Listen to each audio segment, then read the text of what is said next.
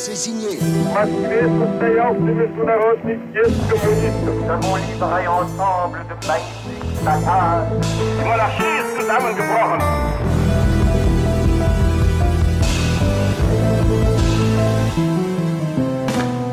1918, un monde en révolution, une série de France Inter avec la mission du centenaire de la Première Guerre mondiale. Retro News, le site de presse de la BNF et le quotidien La Croix est raconté par l'historien Nicolas Offenstadt. Aujourd'hui, cap sur la Russie. Les révolutions russes en 1917 ont sidéré le monde. Elles ont fait peur, elles ont aussi fait naître l'espoir chez des millions de femmes et d'hommes qui rêvaient de paix et de justice. En 1918, Lénine et les bolcheviks sont au pouvoir. Comment la révolution russe va-t-elle changer le cours de l'affrontement? Et alors qu'elle promettait la paix, pourquoi va-t-elle enclencher de nouveaux conflits, ce qu'on appelle des guerres d'après-guerre 1918, un monde en révolution. Ali Badou et Nicolas Offenstadt sur France Inter. Troisième épisode, la Russie en 1918, le pain et la paix. Bonjour Nicolas Offenstadt. Bonjour. Le pain et la paix, la révolution et la guerre, on ne peut pas penser l'un sans l'autre quand on pense à la Russie de 1918. Oui, absolument. Il faut remonter un petit peu en arrière parce que, évidemment, euh, l'explosion, l'éclatement de la révolution en 1917, en février puis en octobre, est intrinsèquement lié à la guerre. Hein, sans guerre, pas de révolution. Sans guerre, pas de révolution. Pourquoi Sans guerre, pas de révolution. Il faut remonter un peu en arrière et raconter un petit peu ce qu'est l'armée russe et ce qu'est la guerre en Russie à ce moment-là. On a donc une Russie qui est entrée en guerre du côté des Alliés en 1914, dont on attend beaucoup, hein, parce qu'évidemment c'est un pays très peuplé qui s'industrialise. Une armée composée de, de, paysans, de paysans très durement menés évidemment, puisque on est dans un monde où il y a une grande distance entre les officiers, issus euh, des classes supérieures et des soldats paysans qui sont parfois très maltraités. Donc il y a un épuisement des forces russes. Oui, absolument, très vite. Hein, il y a une tension dans l'armée, une tension entre les officiers et leurs hommes, et on voit dès 1916 hein, des mutineries, des refus de guerre qui sont euh, patents. D'autant que la campagne de l'année 1916 a marqué un tournant, elle a été très mauvaise pour la Russie, elle a démobilisé les hommes, sans compter aussi que la Russie euh, se politise puisqu'il y a déjà eu une révolution en 1905 en Russie, et même si beaucoup euh, de ces leaders ont été exilés, hein, il y a quand même un bouillonnement idéologique et intellectuel. Dans les terres, dans les grandes villes, euh, dans les grandes villes de Saint-Pétersbourg, à Moscou, mais est-ce que ça gagne aussi le front? Est-ce que les soldats entendent parler, sont conscients qu'il y a une agitation politique euh, en cours à l'arrière? Oui, absolument. Hein. Il y a un lien entre le front et l'arrière. Il y a de la propagande aussi politique au front. Et on voit manifestement en 1917 hein, qu'il y a une grande lassitude euh, des combats dans l'armée. C'est très net. Il y a des tas de formes de refus de guerre. Et euh, les soldats, on a assez, puisque comme partout, hein, la guerre dure. Elle est extrêmement dure pour les Elle soldats. Elle s'éternise. Elle s'éternise. Donc, d'une certaine manière, les soldats russes sont comme les autres, parfois même avec des conditions pires que les autres. Hein, C'est-à-dire qu'ils en ont de plus en plus assez de la guerre. D'autant plus que l'approvisionnement est insuffisant, que évidemment la mort des officiers russes euh, n'aide pas à fluidifier les relations dans l'armée. Et donc, on est en 1917, hein, au début 1917, dans une armée qui est déjà affaiblie et dont les critiques de la guerre sont très fortes. C'est le cas aussi à l'arrière d'ailleurs, parce qu'il y a des soldats au front, mais il y en a beaucoup qui sont mobilisés dans les garnisons, hein, puisque vous savez, la guerre c'est une immense machine à mobiliser les hommes. Hein. Il faut des hommes en permanence. Hein. Et donc du coup, ces hommes, ils sont partout. Ils sont au front, ils sont à l'arrière, ils sont dans des zones intermédiaires, ils sont dans des garnisons. Et donc on a des troupes, on a de nombreux soldats en Russie en garnison à l'arrière, des unités parfois pas très bien entraînées et peu disciplinées et qui vont jouer un rôle évident aussi dans les troupes révolutionnaires. Donc 1917, une situation qui est très tendue évidemment dans l'armée, qui est aussi tendue à l'arrière, car c'est la crise de l'approvisionnement. C'est quelque chose qu'on voit dans de nombreux pays à l'époque, mais c'est très marqué en Russie. Et donc il y a des mutineries, il y a des grèves et il y a un pouvoir, le pouvoir tsariste, qui, euh, bon, ne tient que par la répression. Oui, un pouvoir qui est finalement très autoritaire, qui a été obligé de concéder un certain nombre de progrès ou de démocratisation de la vie politique après la révolution de 1905, hein, mais quand même qui est très attaché à l'autoritarisme et à l'autocratisme, et donc hein, évidemment qui ne prend pas en compte tous ces mouvements qu'on voit au front et à l'arrière. Et évidemment, euh, cette incapacité politique, elle se marque dans les questions très concrètes. Hein, de nourriture, d'approvisionnement, de transport. Et du coup, euh, on voit de plus en plus des transports désorganisés, des problèmes alimentaires, des pénuries, des stocks de charbon qui diminuent. Bref, hein, tout un ensemble de choses qui euh, sont, euh, du point de vue de la population, très durement ressenties. Quand la révolution de février éclate, la Russie continue à faire la guerre, c'est-à-dire qu'il y a à la fois des troubles politiques majeurs et, bon, en même temps, on continue à être sur le front et à se mobiliser pour participer au conflit. Oui, absolument, c'est tout l'enjeu. Hein. C'est-à-dire qu'à la fois, il y a une révolution, un bouleversement intérieur dont on ne sait pas à quel point il va être important, et en même temps, euh, la guerre continue. La guerre continue avec quand même cette réserve que parmi les mots d'ordre des grévistes, hein, il y a celui de la paix. Donc évidemment, hein, ces révolutions et guerres sont quand même intimement liées, d'autant plus que les soldats participent eux-mêmes lors des mutineries et que euh, c'est eux qui vont en partie assurer la victoire de la révolution de février. Alors qu'est-ce qui se passe en février? Hein, Donc effectivement, le pouvoir est renversé à cause de cette crise économique, de cette crise alimentaire, de cette pénurie tous azimuts, notamment dans les grandes villes. Et les soldats rejoignent le mouvement. Absolument. Hein, les soldats rejoignent le mouvement. Il faut y insister parce que c'est un des éléments importants de ces révolutions de 1918 dont on discute ensemble, c'est qu'il y a un côté spontané. C'est-à-dire que la révolution n'est pas organisée en février 1917. Hein. Il n'y a pas un groupe politique particulier hein, qui euh, aurait tout préparé comme on l'attendait d'ailleurs parfois. Hein. Et personne ne domine. Personne ne domine au départ. C'est une poussée spontanée des masses qui est vraiment pas complètement attendue, même si la situation se dégradait. Donc, en février 1917, un nouveau pouvoir s'installe, un pouvoir qui est à vrai dire, bipolaire. Et ça, c'est très important. Hein. Il y a donc deux pôles de pouvoir dans ce premier gouvernement démocratique de Russie. Il y a le gouvernement provisoire et puis un conseil, hein, ces fameux soviets, qui prennent le pouvoir partout en 1918-1919, euh, hein, cette forme de démocratie participative, hein, de démocratie du peuple, de démocratie des masses. Il y a donc un soviet qui se constitue à Pétrograd. Et, on parle de la guerre. Absolument, et qui entend absolument faire prévaloir sa voix. Alors que faire? Que faire? Nouveau pouvoir pouvoir euh, d'une certaine manière bicéphale qui est euh, face à une guerre qu'il faut continuer. Et quelle attitude justement va dominer? Il y a deux attitudes à réalité. Il y a d'abord celle du gouvernement provisoire qui très vite euh, va faire le choix d'essayer de stabiliser cette première révolution. Mais pour la stabiliser, ça veut dire quoi? Ça veut dire contrôler le risque de débordement populaire, contrôler le risque de débordement révolutionnaire. Et donc un moyen, comme toujours, Hein, de contrôler euh, la révolution, hein, ben, c'est d'envoyer les gens se battre, d'où une mobilisation patriotique de ce gouvernement provisoire. En quelque sorte, en se battant contre l'ennemi, on allait limiter les possibilités d'extension de la révolution. Et on garantit que le peuple reste soudé. On est toujours en 1917 et il va bientôt falloir imaginer une sortie de crise, non? Oui et non, parce qu'en réalité, euh, ce gouvernement provisoire, euh, il entend conserver finalement les buts de guerre du tsarisme. Hein, donc continuer la guerre comme ça a été, en restant aux côtés des Alliés. Ce qui n'est pas le cas du Soviet, évidemment, et de tout un ensemble hein, euh, de forces plus engagées, et notamment un euh, des premières décisions du Soviet de Pétrograd, c'est d'essayer d'abord de donner plus de pouvoir aux soldats. C'est les fameux comités de soldats qui vont s'organiser après cet ordre numéro un, ce texte très célèbre hein, du Soviet de Pétrograd, qui permet aux soldats de s'organiser et de, de aussi peut-être d'assouplir les relations avec les officiers. J'ai noté cette phrase dans ce texte. Il est désormais interdit d'apostropher grossièrement les soldats et en particulier de les tutoyer. Vous voyez, on est en train de changer de monde. On est en train de changer de monde et on s'adresse d'ailleurs aux autres peuples du monde. Absolument. Le soviet, finalement, appelle à une paix sans annexion ni contribution.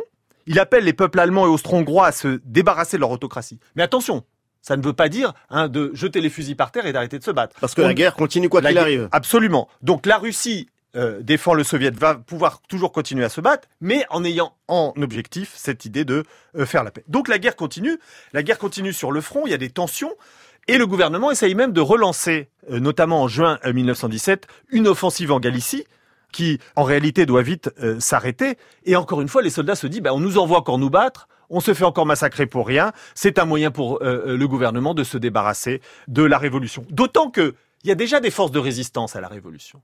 Hein, parce qu'évidemment, il y a des tensions en Russie hein, entre les forces conservatrices, ceux qui sont proches du tsar, ou même des libéraux, et puis ceux qui veulent aller plus loin. Et parmi ces forces conservatrices, il y a celles autour de Kornilov, hein, autour des militaires, qui vont essayer de reprendre en main l'armée. Parce que c'est très bien cette idée, on ne tutoie plus euh, les soldats, on leur laisse beaucoup plus de liberté, mais c'est des choses qui n'étaient évidemment pas acceptées par beaucoup d'officiers. Et donc il y a une forme de contre-révolution militaire, l'idée de reprendre un petit peu de discipline, hein, et donc du coup là on voit la tension au sein de l'armée, entre les officiers et une partie d'entre eux qui veulent reprendre le pouvoir et les soldats qui ont découvert en quelque sorte le nouveau pouvoir qui leur était donné. Et donc, on le voit bien, hein, en 1917, hein, ça se tend à l'arrière, ça se tend au front, et là, les bolcheviks, évidemment, vont intervenir. Les bolcheviks vont intervenir, euh, ils veulent apporter la paix, ils promettent les terres, et euh, donc en juillet, il y a aussi un moment qu'il faut noter, juillet 1917, une révolte qui est restée dans les mémoires, c'est celle des soldats et des marins de Kronstadt. Oui, absolument, hein, puisqu'il y a euh, à ce moment-là hein, une tension très forte et une volonté d'aller plus loin face à un gouvernement qui est à la fois très patriote dans les buts de guerre et très autoritaire dans la répression. Et donc du coup, euh, les soldats se démobilisent. Vous savez, on est en pleine guerre et il faut se représenter. Hein. Il y a des milliers de désertions, il y a des milliers de soldats qui s'en vont, il y a des milliers de soldats qui quittent le front, qui en ont assez, et parfois d'ailleurs qui deviennent des bandes de déserteurs errants. Donc faut pas imaginer qu'on est dans un monde très organisé hein, où euh, les autorités décident. Hein. Il y a aussi euh, beaucoup euh, d'improvisation. Et puis il y a les soldats qui ne se battent pas en Russie, il y a les soldats qui sont aussi tentés de rentrer chez eux, qui sont démobilisés. Oui, absolument. Et on a un bon exemple en France. On l'a oublié, euh, peut-être, mais il y a euh, des soldats russes qui ont été envoyés se battre en France, hein, notamment en 1916, hein, plus de 50 000 d'entre eux, qui sont venus se battre sur le front de Champagne, qui se sont battus au chemin des Dames, et ces soldats, ils entendent les échos de la révolution russe. Et nombre d'entre eux ont envie de rentrer en Russie, ils ont envie d'être rapatriés, ils se politisent de plus en plus, et même ils se rebellent. Hein. Les drapeaux rouges soviétiques font leur apparition sur le front en France. Ils font tellement leur apparition qu'on va être obligé de retirer ces soldats russes du front français et de les ramener dans un camp dans un camp de la Creuse. Dans la Creuse. Et alors, il y a quelque chose d'absolument extraordinaire parce que ce sont des soldats russes qui, en France, vont créer une république soviétique d'une certaine manière. Oui, tout à fait. Dans ce camp de la Courtine, hein, dans la Creuse, donc au plateau des Mille Vaches, hein, il y a en quelque sorte une diffusion de la révolution russe. Tant et si bien qu'il faut réprimer ces soldats. Il y a un assaut qui est lancé mi-septembre hein, contre cette République soviétique en quelque sorte de la Creuse. Les soldats sont réprimés et certains vont être envoyés en Algérie, d'autres vont être envoyés euh, devant des institutions judiciaires. Bref, une petite révolution russe hein, au centre de la France. Et les bolcheviks ont notamment comme programme la paix, la terre, et on en parle juste après ça. Hallelujah,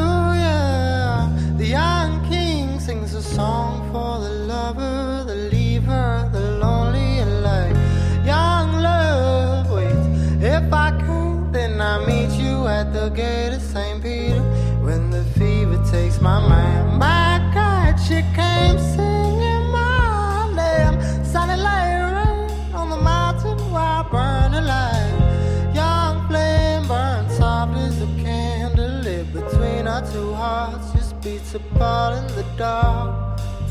Spend my summer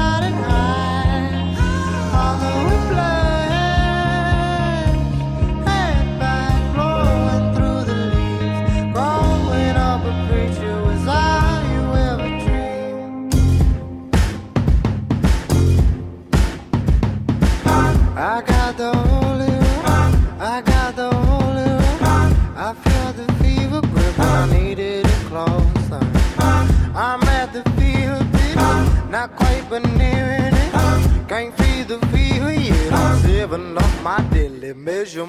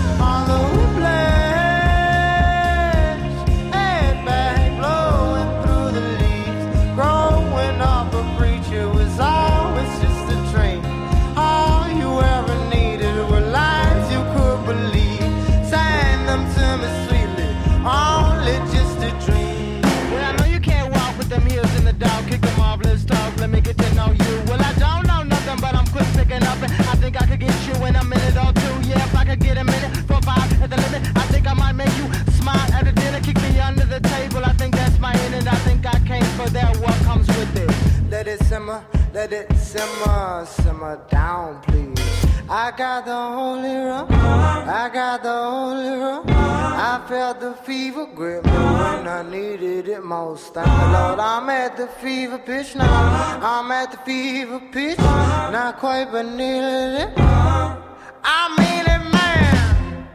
Rainbow Kitten Surprise, Fever Pitch sur France Inter. France Inter. Ali Badou et Nicolas Offenstadt, 1918, un monde en révolution.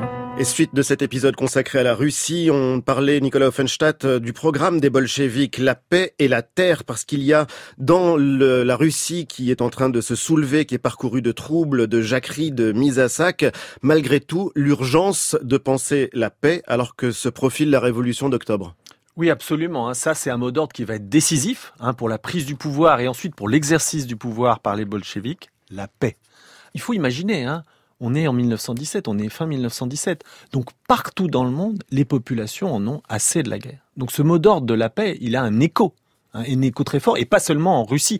Et d'ailleurs, ça va être quelque chose de fondamental, hein, euh, qui va porter le communisme en ces premières années. Hein, c'est de ceux qui ont voulu la paix. La promesse de la paix. La promesse de la paix. Et donc, du coup, sous l'impulsion de Lénine, les bolcheviks organisent une insurrection à Pétrograd, donc en octobre, et cette insurrection réussit. Les bolcheviks sont au pouvoir, donc maintenant, il est temps de faire la paix, comme ils l'ont promis. Ils veulent la paix pour garantir, pour sauver la révolution, Nicolas?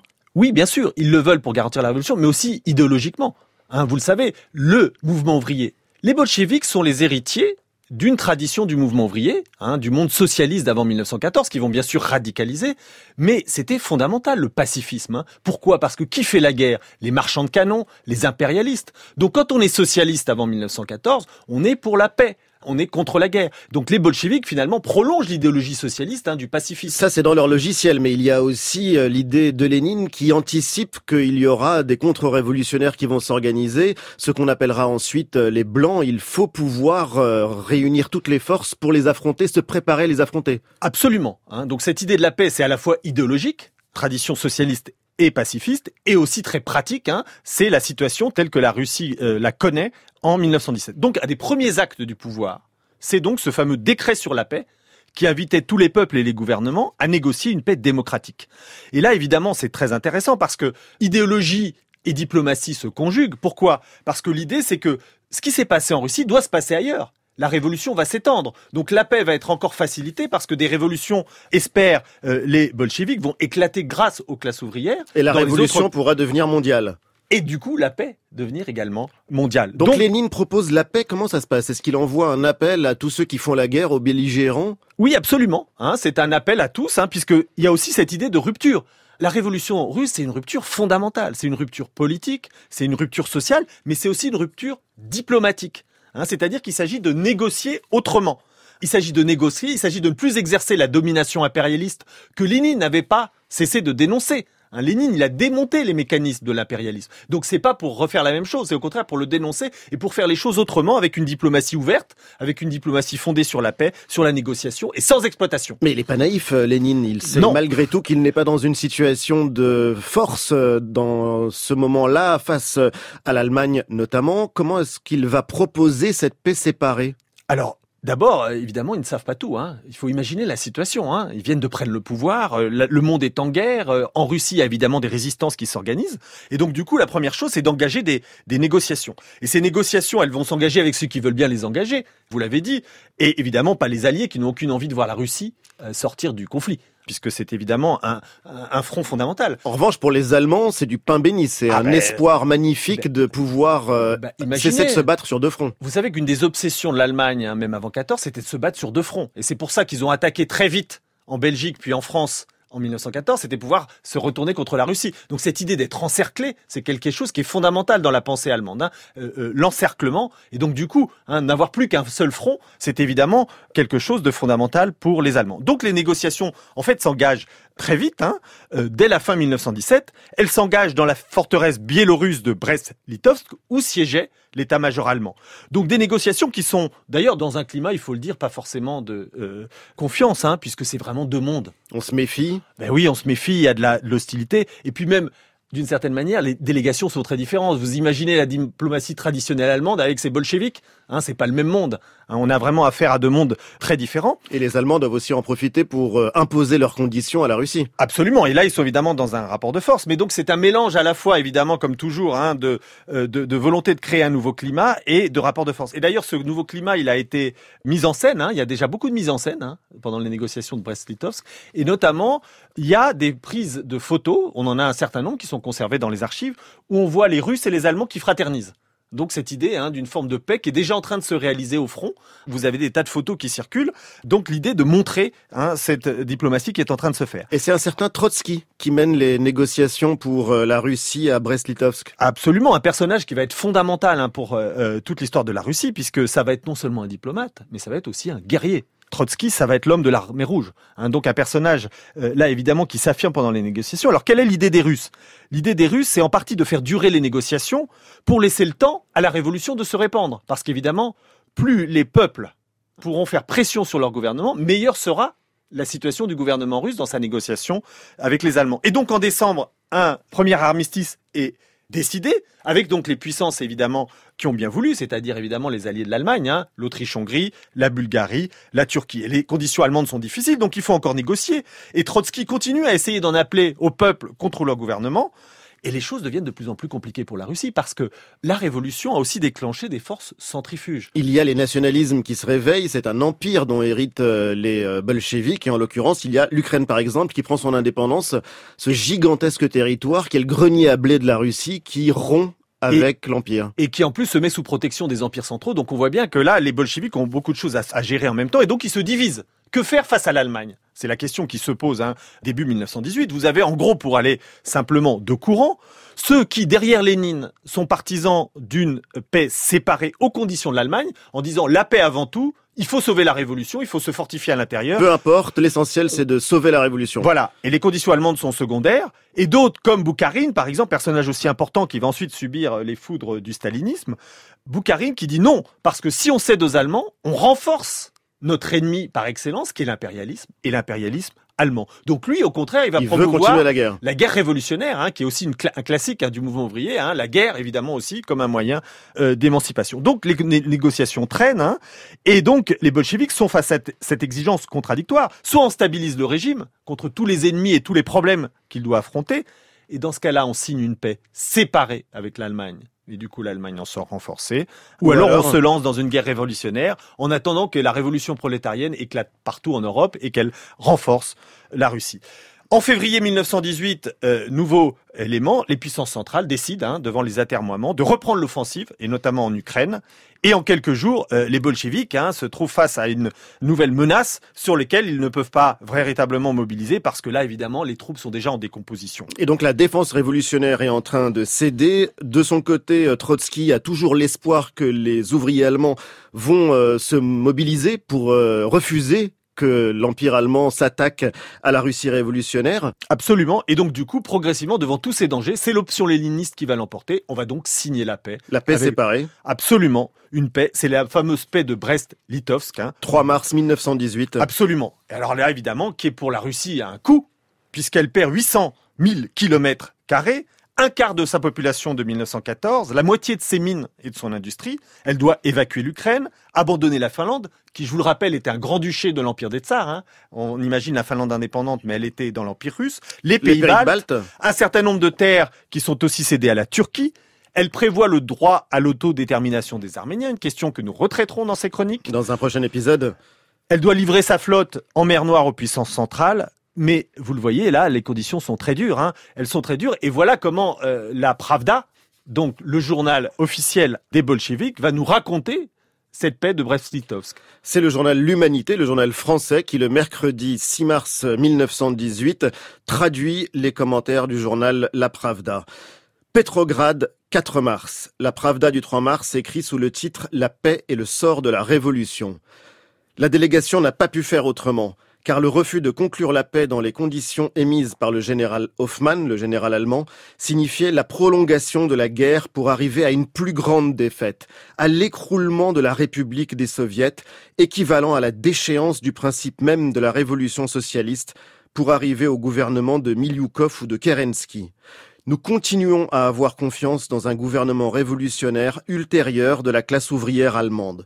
Profondément convaincus de l'irréductibilité de la victoire des révolutions prolétariennes des États centraux, nous n'accordons pas une importance démesurée au point du traité de paix, nous astreignons actuellement à mettre notre sein sous l'impérialisme allemand. C'est très clair. Faire la paix, c'est sauver la révolution. Hein, donc là, le discours des bolcheviks est on ne peut plus clair. À Mais tout prix, malgré tout, c'est assez étonnant parce Ah que bah- c'est aussi un texte de propagande qui nie la réalité. ce texte est, et on ne peut plus clair. Le choix est là. Le choix est là. En faisant la paix, on donne à la République des Soviets toutes les chances de continuer. Si on ne le faisait pas, on risquait d'agréger euh, tous ses ennemis.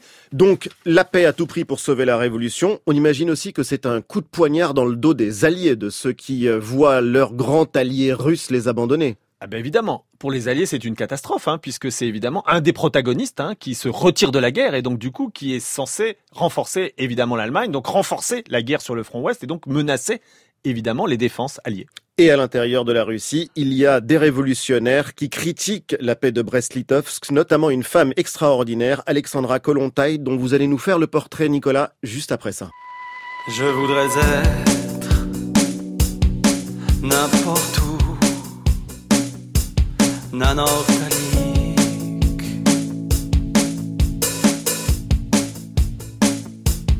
en d'autres terres, n'importe où, nanortalique.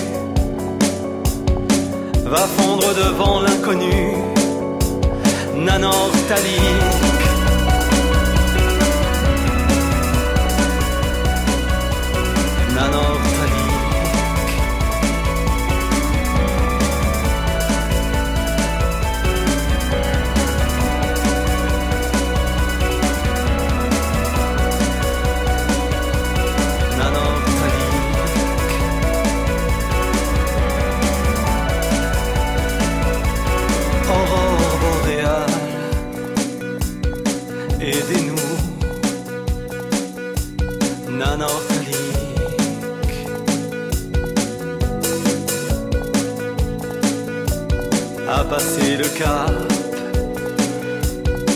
des remous, nanortalique.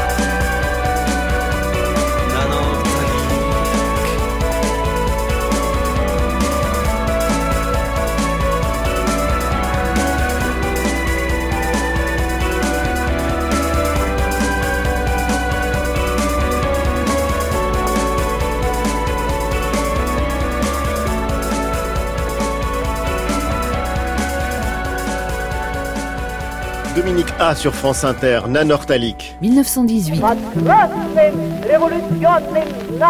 Un monde en révolution.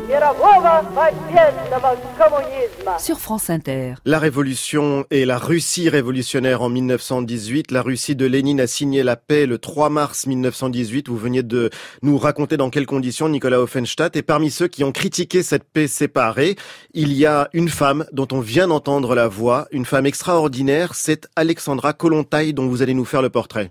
Oui, c'est effectivement une femme tout à fait exceptionnelle et on le voit d'ailleurs dans sa prise de position parce qu'elle était inquiète de cette paix de Brest-Litovsk, notamment parce qu'elle risquait de livrer la Finlande aux Blancs et de fait la Finlande connaîtrait une très dure guerre civile. Alors, Donc, qui est Alexandra Kolontai C'est une femme qui a plein d'aspects, une militante évidemment, un socialiste et communiste, une écrivaine aussi, une diplomate, une dirigeante de parti, une combattante pour le droit des femmes et même une théoricienne parce qu'Alexandra Kollontai écrit aussi une théoricienne de la morale sexuelle. Une femme qui d'ailleurs n'impressionne pas seulement les historiens ou ceux qui la lisent aujourd'hui, mais qui impressionnait beaucoup à l'époque ses interlocuteurs, d'autant plus qu'issue euh, d'un milieu plutôt élevé, elle gardait un certain chic hein, dans ces milieux euh, prolétariens. Une femme aussi qui a subi de dures attaques misogynes hein, pour toutes ses positions hein, de liberté et dont on a un portrait qui est assez intéressant, qui est donné par un auteur danois dans un journal en 1910 qui est le journal Arbatet. Et voici comment il décrit Alexandra Kollontai à cette époque.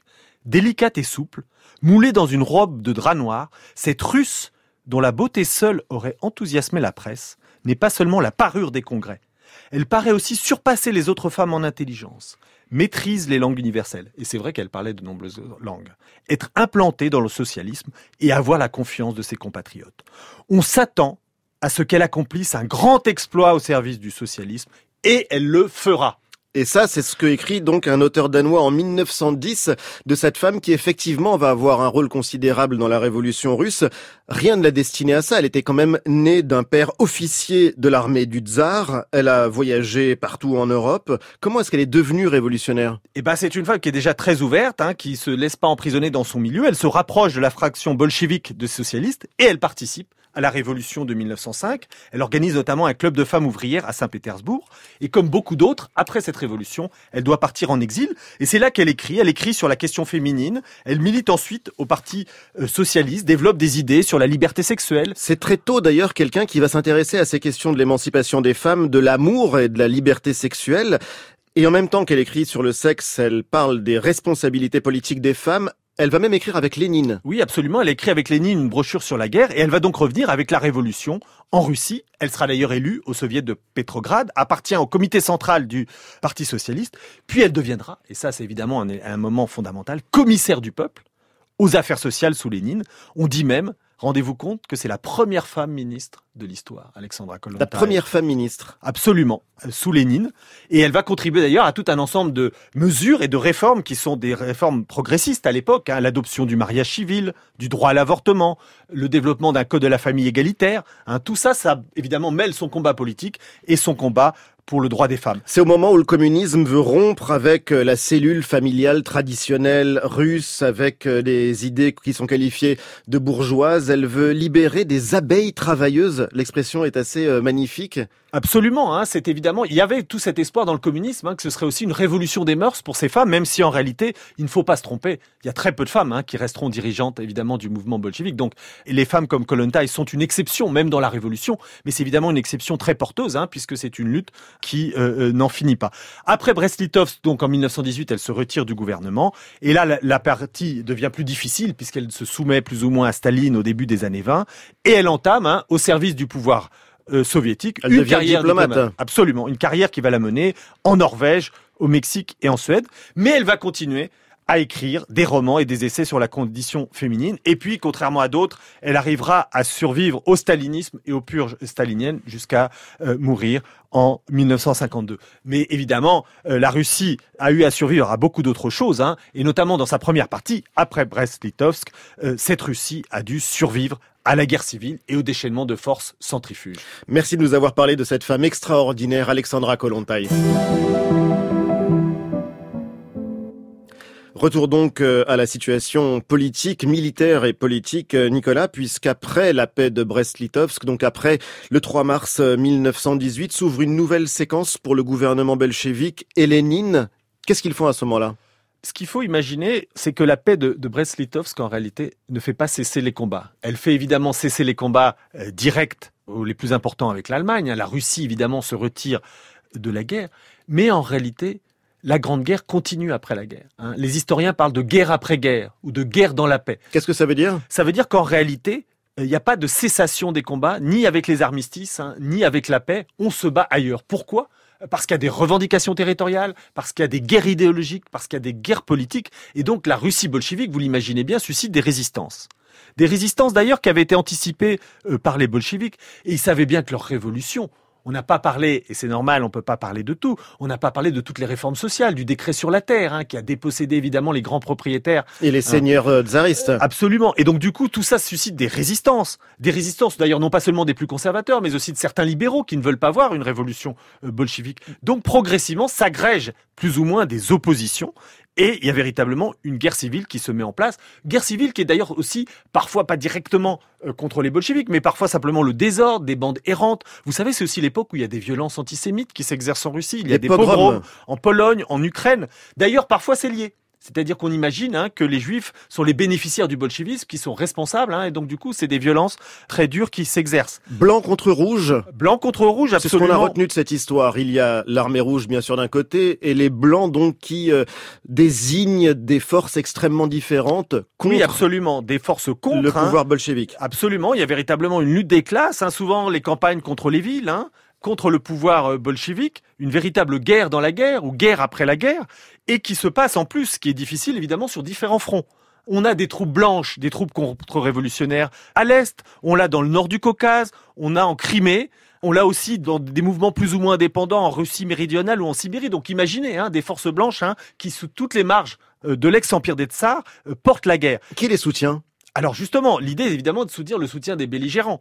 Et qu'est-ce que veulent les pouvoirs euh, des Alliés? C'est évidemment que ce second front, qui était si important depuis 1914, ne s'effondre pas. Donc il y a tout intérêt, malgré les négociations avec les Allemands, hein, pour les Alliés, à entretenir un second front. Et donc, euh, toutes ces troupes euh, blanches, hein, Kolchak, Denikin, etc., cherchent le soutien des belligérants, et notamment hein, des anciens alliés de la Russie. L'Allemagne, elle, continue à progresser aux marges de l'Empire. Bref, les zones de confins de l'Empire russe continuent à être des zones de combat, continuent à être des zones où l'on se bat. D'ailleurs, Donc euh, l'Empire est en train de se désagréger et il cède à la fois sur le front extérieur et à l'intérieur miné par cette guerre civile. Oui, absolument. D'autant que les Alliés interviennent aussi militairement. Hein. C'est pas simplement le soutien aux forces blanches. Hein. Ils envoient des troupes. Hein. C'est le cas des Britanniques à Mourmansk. C'est le cas des Français, par exemple, aussi à Odessa. Donc vous imaginez, hein, c'est un monde qui est véritablement en révolution au pluriel. Il y a la révolution bolchevique, il y a les contre-révolutions blanches. À l'intérieur, il y a des mouvements, il y a des bandes, hein, il y a des mouvements agrariens. Bref, c'est une Russie qui est en désordre. Et celui qui va forger l'arme fondamentale des bolcheviks, l'armée rouge, c'est Trotsky. Trotsky. C'est Trotsky.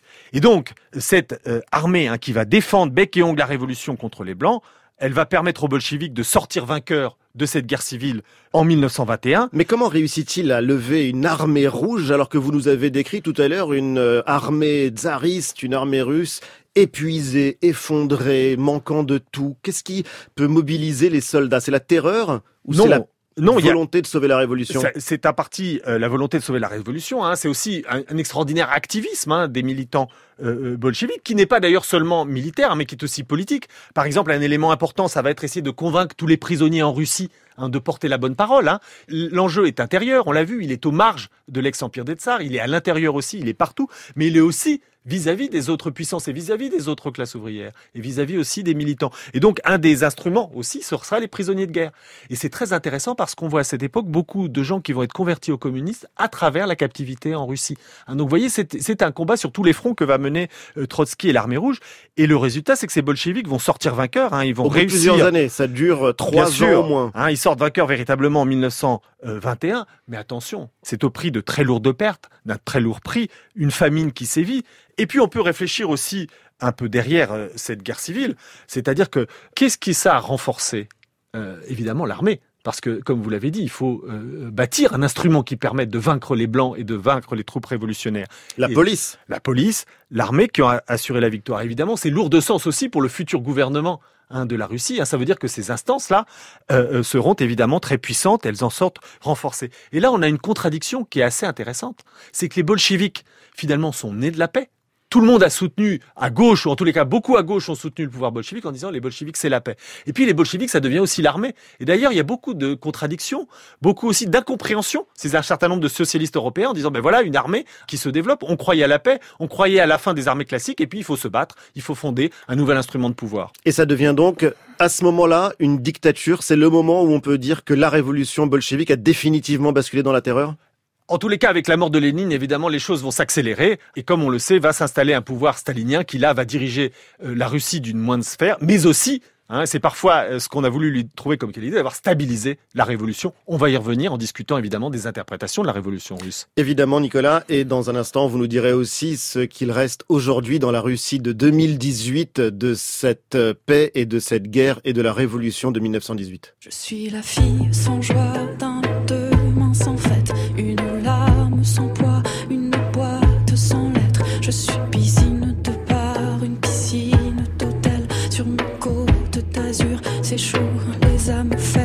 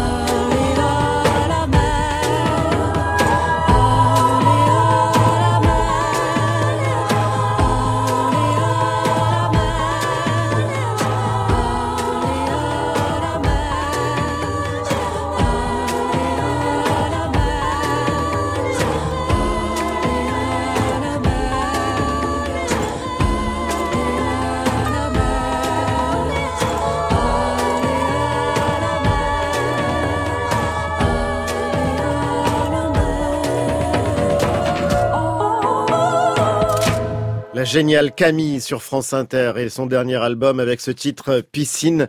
Nicolas Offenstadt, on revient à la Russie de 1918 et de la mémoire qu'on en a aujourd'hui en 2018. Comment est-ce qu'on s'y rapporte euh, avant de venir euh, à la Russie de Poutine, déjà sous Staline? En réalité, il faut comprendre finalement, il y a deux mémoires russes. On l'a bien compris, je pense, après nous avoir suivis. Il y a deux événements. Il y a la guerre. Et il faut rappeler que de 14 à 1917, hein, la Russie fait la guerre dans le camp des Alliés. Donc, ce sont les expériences de guerre qu'on connaît sur tous les fronts. Hein. Donc, les tranchées, le froid, la faim, les obus, la dureté des combats. Donc, toute cette mémoire, elle existe. Hein, c'est la mémoire du soldat russe ordinaire, comme celle du soldat italien, du soldat anglais ou du soldat français. On s'y rapporte encore? eh ben non. Eh Non. ben non, on s'y rapporte très peu. Pourquoi? Parce qu'évidemment, le nouveau pouvoir, celui issu de la révolution d'octobre, donc le pouvoir bolchevique, lui, son grand événement, son grand fait, c'est la révolution d'octobre, la grande lueur à l'Est. Donc, la grande mémoire dans la Russie stalinienne, c'est pas la guerre de 14 à 17, c'est la révolution russe Bolchevique. la révolution bolchevique, hein, avec ses grands défilés progressivement de plus en plus militarisés d'ailleurs sous Staline. hein. Au début, ça célébrait la révolution, l'émancipation, hein, et avec le durcissement du pouvoir stalinien, c'est de plus en plus un des défilés militarisés et durs. En tous les cas, c'est une mémoire de la révolution d'octobre qui l'emporte et qui a tendance à refouler en quelque sorte l'expérience des soldats russes pendant la première partie euh, de la guerre. D'autant que la Russie soviétique, c'est aussi une machine à propagande et qu'on réécrit l'histoire, Nicolas. En tous les cas, l'histoire est un enjeu évidemment fondamental. Hein. C'est l'idée de bâtir en quelque sorte un grand récit de la Révolution, un grand récit de l'émancipation humaine, dont l'aboutissement, évidemment, c'est la Révolution d'octobre. Et vous imaginez, cette Révolution d'octobre, elle est impressionnante évidemment pour les Russes eux-mêmes d'abord, avec ses premières réalisations, et après avec le durcissement stalinien, mais aussi elle a un impact partout dans le monde. Donc c'est évidemment un récit fondamental. Et du coup, ça rejette la guerre de 14-18 elle-même, hein, les combats avant octobre 1917, en quelque sorte, comme une guerre impérialiste dont on ne veut pas. Donc finalement, il y avait peu de gloire à servir un tsar, un tsar déchu, la dynastie des Romanov. Tout ça n'intéresse pas, évidemment. Donc vous ne trouvez pas le même culte aux morts que vous trouvez dans d'autres pays dans les années 20 et 30 euh, dans la Russie soviétique. Il n'y a pas euh, la même chose qu'on trouve euh, partout en France, à savoir des monuments aux morts dans les villes et les villages, les morts de la Grande Guerre. Beaucoup moins, puisque c'est une mort finalement pour une guerre dont on ne voulait pas, pour une guerre impérialiste finalement, pour une guerre qui était celle des tsars, une guerre justement qu'on a balayée par la Révolution. Donc la mémoire finalement de la Grande Guerre, elle est faible, elle est secondaire. Pendant toute l'expérience soviétique. Oui, absolument, même jusqu'aux années euh, 89-90, pour plusieurs raisons. Parce que, évidemment, partout ailleurs, on va valoriser quoi? On va valoriser l'émancipation. On sait qu'il y a eu des révolutions. Alors, ces révolutions, parfois, elles ont été à deux temps. C'est celles qu'on on va voir ensemble dans nos émissions et qui vont être euh, un enjeu partout dans le monde. Pourquoi? Parce que, évidemment, d'autres pays, après 1945 en particulier, on le sait, vont devenir euh, communistes et donc ils vont adopter un récit de la Grande Guerre qui vont s'adapter. Alors, c'est quoi le récit de la Grande Guerre communiste, finalement, jusque dans les années euh, 1990 ben, C'est de valoriser toutes les formes de lutte contre la guerre. Donc, ce qu'on va chercher dans les histoires nationales, que ce soit en Bulgarie, que ce soit en Roumanie, que ce soit en Allemagne de l'Est hein, ou dans la Russie euh, stalinienne, ce qu'on cherche, c'est les précurseurs. On va raconter l'histoire des révolutionnaires, on va raconter l'histoire des déserteurs, on va raconter l'histoire des fraternisations, Des pacifistes. des pacifistes, mais pas ceux de la lutte ordinaire, pas ceux de la guerre des tranchées qui intéressent secondairement le pouvoir. Donc il faut attendre la chute du régime soviétique et l'entrée, pour le dire vite, dans le 21e siècle pour que la Grande Guerre retrouve sa place dans la mémoire et dans l'histoire russe. Oui, tout à fait. Et alors là, on voit évidemment une évolution très nette, notamment avec le, le régime de, de Poutine. Vous disiez à juste titre que le pouvoir communiste va bâtir un grand récit, hein, ce grand récit de l'émancipation, dont la révolution russe est évidemment un épisode décisif. Mais du coup, aujourd'hui, il n'y a pas qu'en Russie, mais en Russie c'est très manifeste, hein, il y a l'idée de reconstruire un roman national glorieux qui va revoir les épisodes très différemment de ce que ça avait été lors de la période communiste. Et qu'est-ce qui se passe Donc Poutine aussi Comment est-ce qu'on le fait l'histoire. Eh ben, par rapport à notre à nos affaires de 1918, il y a au moins trois éléments. Premier élément, on revalorise la gloire militaire. hein, c'est-à-dire le combat des soldats. Et en 2014, hein, il y a un grand monument au, au fantassin de l'armée russe qui a été inauguré par Poutine. En c'est la première sorte, fois que le gouvernement russe euh, commémorait officiellement le centenaire de la guerre. Mais ça, c'est 1914 qu'on célèbre. c'est toute la guerre en quelque 2014. sorte. Absolument, c'est 1914, mais c'est aussi la suite de la guerre. hein, c'est-à-dire le courage des fantassins, l'héroïsme, la défense de la patrie. Il a fallu aussi la défendre, la patrie, hein, de 14 à 1917 avant la Révolution. Donc ce que valorise euh, le pouvoir euh, de euh, Vladimir Poutine, c'est le courage du soldat russe dans les tranchées, hein, le courage du soldat qui se bat, celui qui défend la patrie. Donc ça, c'est le premier élément. On met en avant la gloire militaire aujourd'hui. Ce que n'avait aucun intérêt à faire, évidemment, le pouvoir communiste, hein, puisque cette gloire militaire, c'était celle des Romanov, hein, c'était celle du tsarisme. Impossible de célébrer la paix de Brest-Litovsk. Bah non, hein, on le voit bien. En plus, on peut pas dire que le pouvoir aujourd'hui en Russie hein, soit particulièrement pacifiste. Donc c'est pas quelque chose qui est très valorisé évidemment dans le discours officiel. Donc deuxième élément après la gloire militaire évidemment, la gloire nationale et la réhabilitation des Romanov. À l'occasion des 400 ans de la dynastie en 2013, il y a une grande exposition qui a été organisée pour valoriser les Romanov à Moscou et qui d'ailleurs dévalorisait à leur suite le pouvoir soviétique. Donc deuxième aspect de ce roman national, hein, revaloriser l'histoire du tsarisme. Et ce qui va avec cette revalorisation du tsarisme aussi, c'est la valorisation de l'Église orthodoxe, qui était un soutien euh, très important du pouvoir à cette époque. Et donc on sait évidemment que le régime de Poutine hein, en est très proche. hein. Il suffit d'aller sur les quais de la Seine, on le voit pas très loin d'ici. hein. Donc cette valorisation de l'Église, évidemment, c'est le troisième aspect du nouveau discours sur le passé de Vladimir Poutine. Donc du coup, retour en gloire du fantassin russe, retour au premier plan de la mémoire de euh, l'Église orthodoxe et du tsarisme, on voit bien qu'on est loin hein, de la célébration de la Révolution d'octobre. Et d'ailleurs, très concrètement, la célébration de la Révolution d'octobre, le 7 novembre, est euh, changée avec le régime de Poutine, puisqu'elle perd son statut de fête en 2005. Petite précision justement, oui, pour ceux qui nous écoutent, c'est-à-dire que notre calendrier n'était pas le calendrier de la Russie des tsars, et en l'occurrence, octobre, bah, c'est en novembre. Voilà, donc il y a un décalage de 13 jours, hein, donc il ne faut pas que nos éditeurs soient surpris s'ils voient d'un livre à l'autre ou d'une référence à l'autre, hein, la révolution euh, d'octobre ou de novembre, c'est juste une question de calendrier. Et donc la fête de la révolution d'octobre avait lieu le, 7, novembre, voilà, qui n'est plus, hein, depuis 2005, une fête véritablement de la révolution en Russie.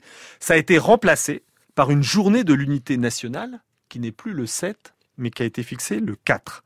Et cette date n'a rien à voir avec les affaires de la Grande Guerre ni de la Révolution d'octobre. hein. Elle fait référence à la Russie moscovite du début du XVIIe siècle.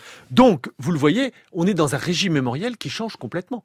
Hein, c'en est fini de la grande saga de la Révolution d'octobre, c'en est fini de la saga des déserteurs, des pacifistes, des spartakistes, des rebelles de 17-18. Et des mouvements populaires, tout simplement? Et des mouvements populaires, en effet. Ça, Vladimir Poutine euh, n'est pas très sensible à la glorification de tout ce qui représente une révolte d'une manière ou d'une autre. Ben non, on voit bien que la révolution, hein, le mouvement populaire, hein, c'est pas quelque chose qui est très valorisé dans la Russie contemporaine.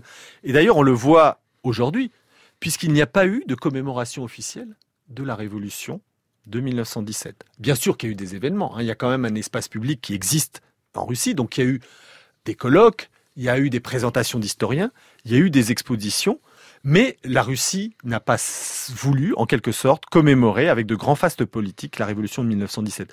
Car elle est vue comme finalement un événement qui a divisé le pays, on vient de voir ensemble cette guerre civile, hein, cette guerre entre rouge et blanc. Comme le territoire a été amputé, comme l'empire euh, russe a été euh, privé de nombre de ses territoires. Absolument. Et donc du coup, aux yeux du pouvoir contemporain, il ne faut pas valoriser ces divisions, mais au contraire la stabilité, l'unité. Et donc le pouvoir poutinien finalement ne voit pas grand-chose de positif dans la révolution russe. C'est pas ces mouvements populaires, c'est pas ces mouvements spontanés, hein, cette révolte du peuple qui pourrait interroger la Russie contemporaine. Ce n'est pas non plus évidemment cette action subversive de la révolution. Ça c'est très important. Poutine, hein, on le voit bien, il valorise la gloire militaire. Hein, oui, c'est ça, c'est la puissance de l'empire soviétique. Or, qu'est-ce qui s'est passé avec la révolution hein? Bah, C'est que la guerre, elle a été quand même arrêtée dans, une, dans un de ses aspects. Hein. Donc l'action en quelque sorte politique l'action subversive des bolcheviks qui prennent le pouvoir a compromis la lutte et a compromis l'engagement militaire. Tout ça est très mal vu dans la Russie contemporaine.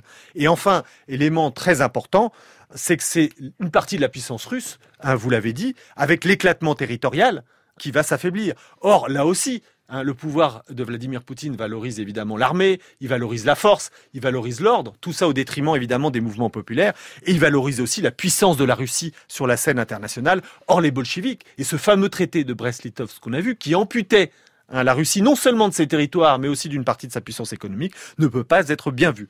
Il ne trouve pas sa place dans le grand récit national. Absolument. Et il y a un paradoxe, c'est qu'il y a quand même un personnage qui s'en sort pas si mal. Hein, dans, le, dans le grand roman poutinien, c'est Staline. Staline. Oui, Staline. Alors Staline, c'est évidemment au départ un révolutionnaire, mais après, euh, c'est aussi l'homme d'ordre. Et c'est aussi évidemment celui qui va redonner à la Russie sa puissance, qui reconstitue en quelque sorte à, travers notamment la Seconde Guerre mondiale, et puis, comme vous le savez, la mainmise hein, sur tout un ensemble de pays après la Seconde Guerre mondiale elle-même, hein, c'est celui qui reconstitue une véritable puissance russe. Malgré ses crimes, malgré les massacres qu'il a commis sur la population soviétique et la population russe. Oui, il y a encore une certaine popularité hein, de Staline, justement parce que c'est le grand vainqueur évidemment de la Seconde Guerre mondiale. c'est celui qui a assuré une domination très importante à la Russie après le deuxième conflit. Bref, il y a encore une image positive de Staline malgré les crimes qui existent.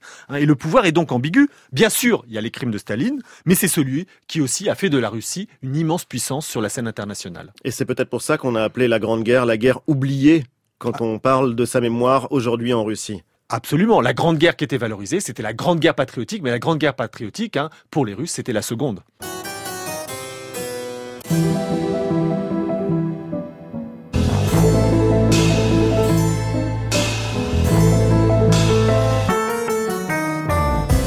Merci Nicolas Offenstadt. Je rappelle La Grande Guerre, le livre que vous avez co-signé chez Albin Michel. Et pour ceux qui voudraient aller plus loin, n'hésitez pas à aller jeter un œil sur le site de notre émission. Merci à toute l'équipe, Jimmy Bourquin à la réalisation, Anne-Cécile Perrin à la technique, Célim Guéribi, Thierry Dupin pour la programmation musicale.